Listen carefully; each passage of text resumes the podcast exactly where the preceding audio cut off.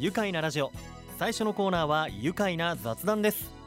今日のゲストは栃木マイクロブルワリー代表オーナーブルワー横須賀貞夫さんです。よろしくお願いいたします。はい。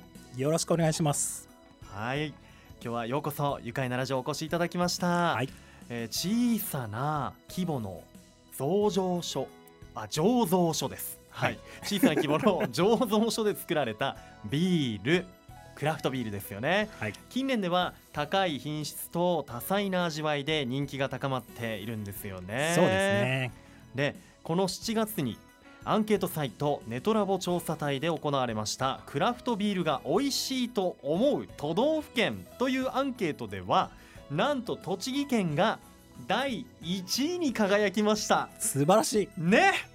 そしてそんな栃木県内にあるブルワリー、えー9つあるんですね。そうですね。あるうち3つのブルワリーがここ宇都宮市内にあります、い、やー僕黒助もね毎年オリオンスクエアで開催されていたクラフトビアフェスタ。もう毎日のように足を運びまして たくさんね土地土地のクラフトビールにも舌鼓を打ってあの限定グッズも買ったりはい。もうコップもあの毎年ありますよ。2016、17、18素とかね。晴らしい。揃えてますよ。いや栃木のクラフトビールのファンの一人なんですけれども、はい。そしてねえー今週からはこう5週間にわたって5週にわたって宇都宮ゆかりのクラフトビールを発見していこうということでたっぷりお届けしていきたいと思うんですがまずはそのトップバッターを飾るのが、目の前にいらっしゃいます。栃木マイクロブロワリー。マイクロブルワリーです。代表の横須賀貞夫さんです。いやーまずはねマイクロブルワリーお店の紹介いただけませんか？はい、えー、宇都宮の街中小さなビール工場ですね。はい。はい、えー、北から南に抜けてるあの宇都宮商業高校のはい。通り沿いにあるうん。小さなビール工場でさまざまなビールを作っています栃木マイクロブルワリーの横須賀です。はい、いや横須賀さん、もう小さなということでマイクロっていうね、そうですところもね。ね、あるんでしょうけど、あのマイクロブルワリーのこのクラフトビールのはい特徴を教えていただけませんか？そうですね。うちはとにかく小さい仕込みでうんビールを生産しているので、はい、あの多種多様なさまざまな味わいのビールを出来たてのビールをお届けしてます。おお、こう小さいところだからこそできるっていうね。そうですねと。ころもあはいるん。ですね。いやあの今ねクラフトビールの話をしてますけど、あのそもそもこう大手のビールとはいクラフトビールのこの違いっていうのをちょっと簡単に教えてもらえませんか？そうですね。今あの大これまでの大手のビールはあの大きい工場で、えー、とやっぱ限られた味わいのものうんうんを作って製品化されているっていうのが主流だったんですけれども、はい。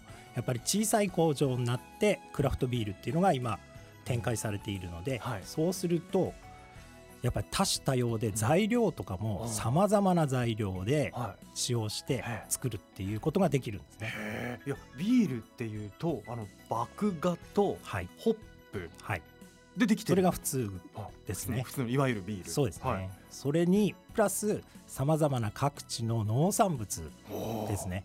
野菜とか果物とか、はい。あとはハーブとかスパイスとか、おー。そういうものをいろいろ利用しながら、うん。こうオリジナルの味を出来たてのビールをどんどんどんどん出していくっていうのがクラフトビールの展開にはなってますね。なるほど。麦芽ホップにプラスアルファ、はい、まあ、その土地土地のものだったりとかをね。使用して作っていくというわけなんですね。じゃあやっぱり本当作る方によって表現とかもこう味わい香りとかもまあもうどんどん変わりますね。あるんでしょうね。そうですね。なるほど。いやそんなね横須賀さんが、えー作ったクラフトビール、はい。今日は試飲させていただけませんか？あぜひ。お。ちょっと一つだけはい。お持ちしました。お。あ今グラスで。はい、目の前にあるものが。はい。わあ見た目がまた美しい黄金色で。そうですね。え見た目は本当に普通なんですけえれども、ええ。ちょっうんとうん。香りと味わいをうんうん。飲んでいただけると、はい。ちょっと変わったえ。香り味があ。存在してます。わかりました。じゃあちょっとまだ何も何がここに入ってるのかわからないはい。ままいただきます、はい。香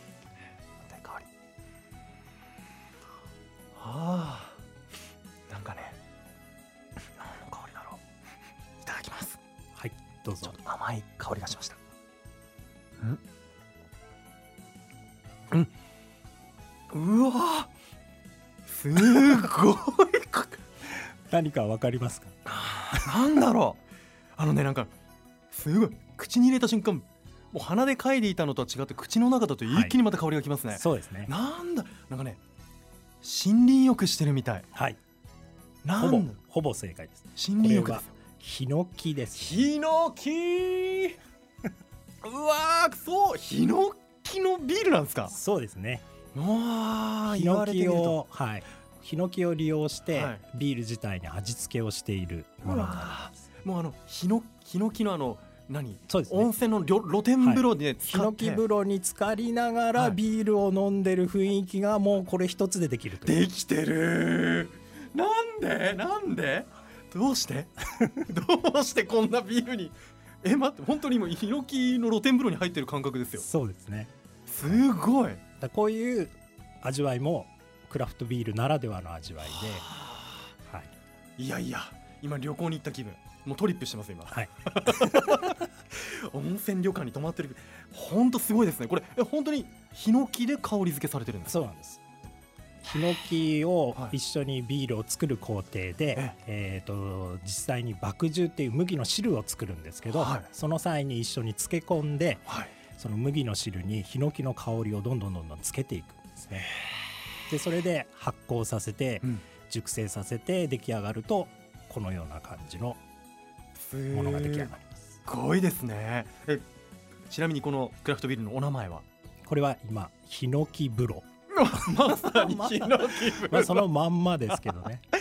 いやいやいやでも本当これ皆さんね本当ヒノキ風呂に入ってる感覚ヒノキ風呂の中でビールを飲んでるっていうのが、はい今このスタジオで味わえるっていうね、、はいやー魅力的だな。いやもうもうあれですね。もうこれを横須賀さんが作ったってことで本当あのなんでしょうね。クラフトビールってこう作り手の顔が見えますよね。そうですね、うん、はい、一応作り手の方がたくさんいる最近はいるので,、はい、でその人その人のオリジナルの味わいっていうのがどんどんどんどん表現されていくので,、なるほど。でそれで飲み手の方々消費者の方々はうん。それでそれを好きになってファンになるっていうような形ですね。今ここでまた横須賀さんファンが生まれるっていうね。今こうやって。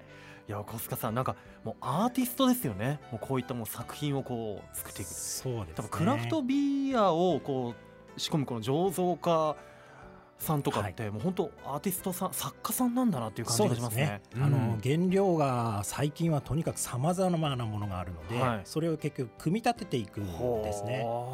その組み立てがもう何万通りもあるので,、えでそれをその人その人が表現をしえて、うんうん。オリジナルの味を提供していくという形なので、うん。まあ、そこがもう全世界北海道から九州までうんうん。さまざまなものが今はありますね。なるほどね。じゃあこうやってお店に見えるお客さんたちもこう新たなこう出会い今まで経験にない味わい、出会いを求めてやっぱ来てる方も多いんじゃないかなと、はい。最近あの若い方多いですよね。クラフトビール。好きなんだっていうね。はい、もう今20代30代が中心ですね。おー。男女だとどうですか？男女でもうほぼ半分半分で、はい。女性の方もすごく多いです。あん。のフルーティーな飲みやすいクラフトビールもたくさんあるので、はい。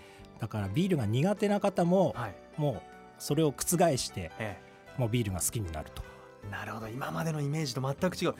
だってほんとヒノキ風呂ですよ。ねえ。ほんと今までのイメージはい。ぐるっとね覆されるそんな個性豊かなクラフトビールも100人いたら100通りの味わいがあるということでね。そんな出会いを求めに皆さんもねクラフトビール楽しんでみてはいかがでしょうか。いやもうもっと聞きたいことがあるので後半もお話を聞かせていただきたいと思います、はい。一旦ブレイクしましょう。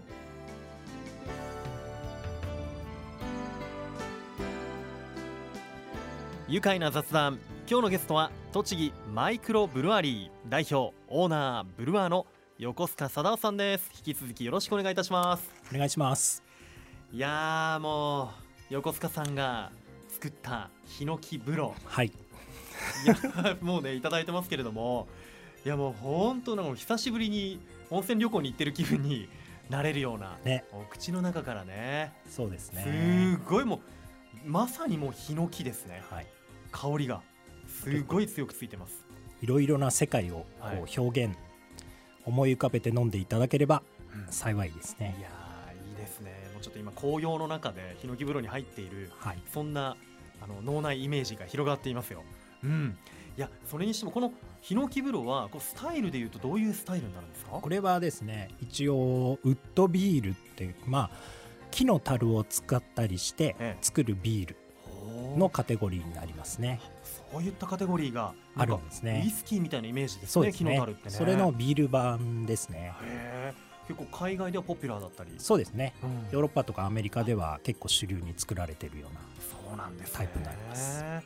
でもよくいやヒノキの香りって確かに香り強いですもんね。そうですね。うん。日本独特なので、はいまあ、そこがね表現されるとまた面白いビールになりますね。なるほど。この面白さが評価されまして先日行われたインターナショナルビアカップ2021、えーこちら、えー日本地ビール協会主催のコンテストなんですがこちらで今いただきましたヒノキ風呂がなんと銅賞を受賞はい、されています。おめでとうございます。ありがとうございます。さらにおめでたいのがはい、この上を行く銀賞。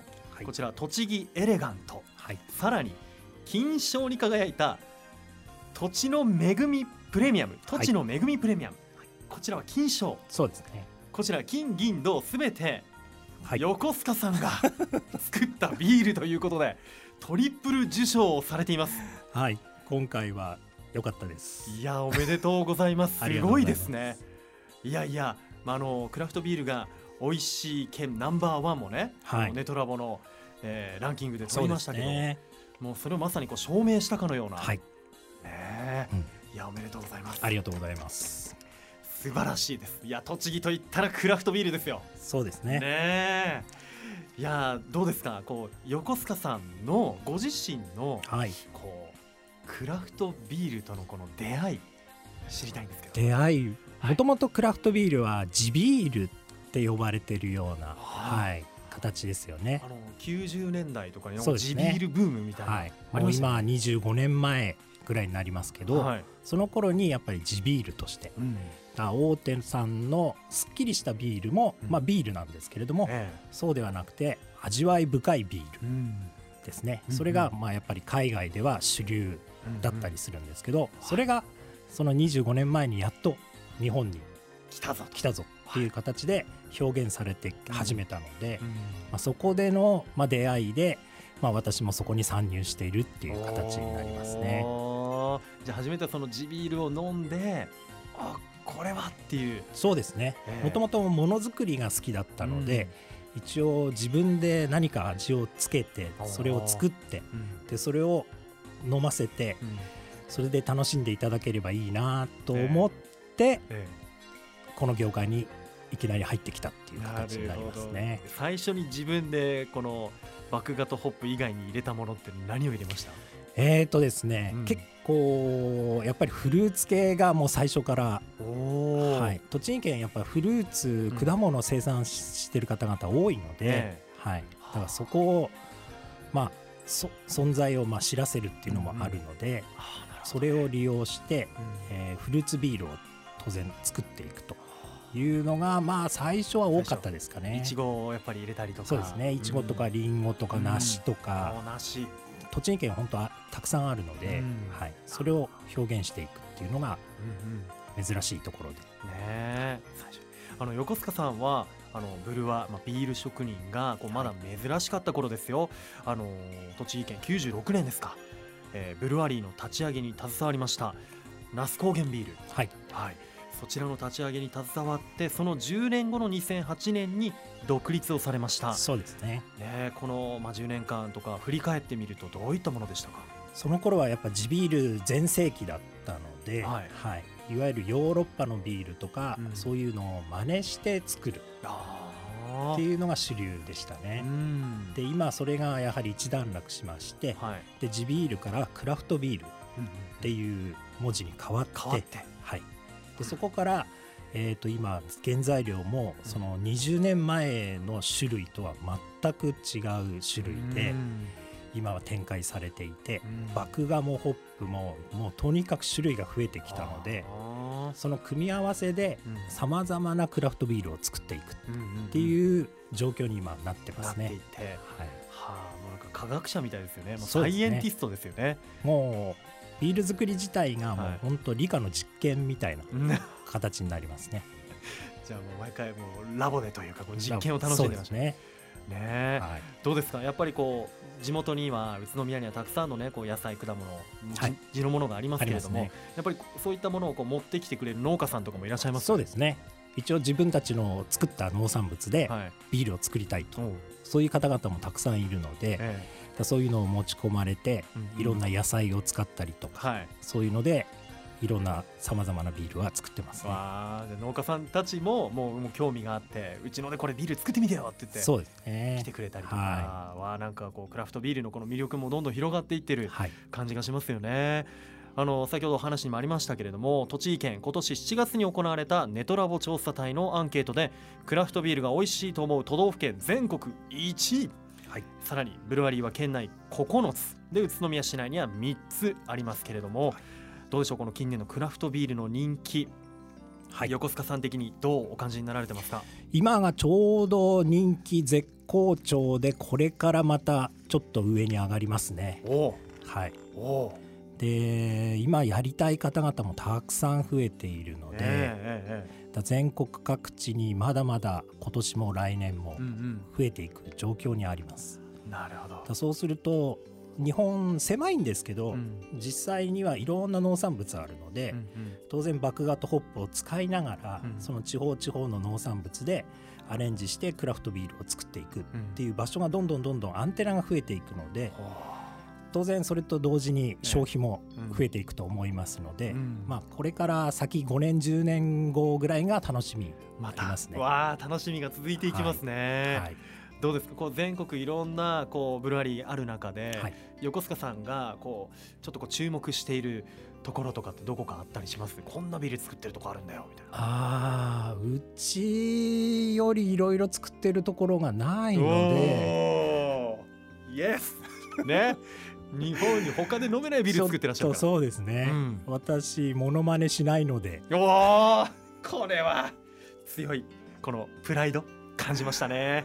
いやいや。そうですね、うん。だからちょっとバラエティーさはちょっとうちが面白いとは思いますね。スだってねお客さんともこうね一緒に研究開発とかもね。そうですね。いろいろネタもあのお客さんからもらっているので、うん。はい、ね。いやそんなもう横須賀さんを訪ねてこれからこうブラリーやりたいんだっていうはい。若者、若手もねこう来たりはい、訪ねてきてると思いますけども、今研うん。修、ビール作りの研修も受け付けてやっているので、えもう本当ここ5年6年でうん。30箇所40箇所ぐらいのお手伝いをさせてもらってますね。えねえあのおはい隣の茨城県でもね横須賀さんのところでこうはい。修行した方がお店開いたりとかもね、されてますもんね、はい。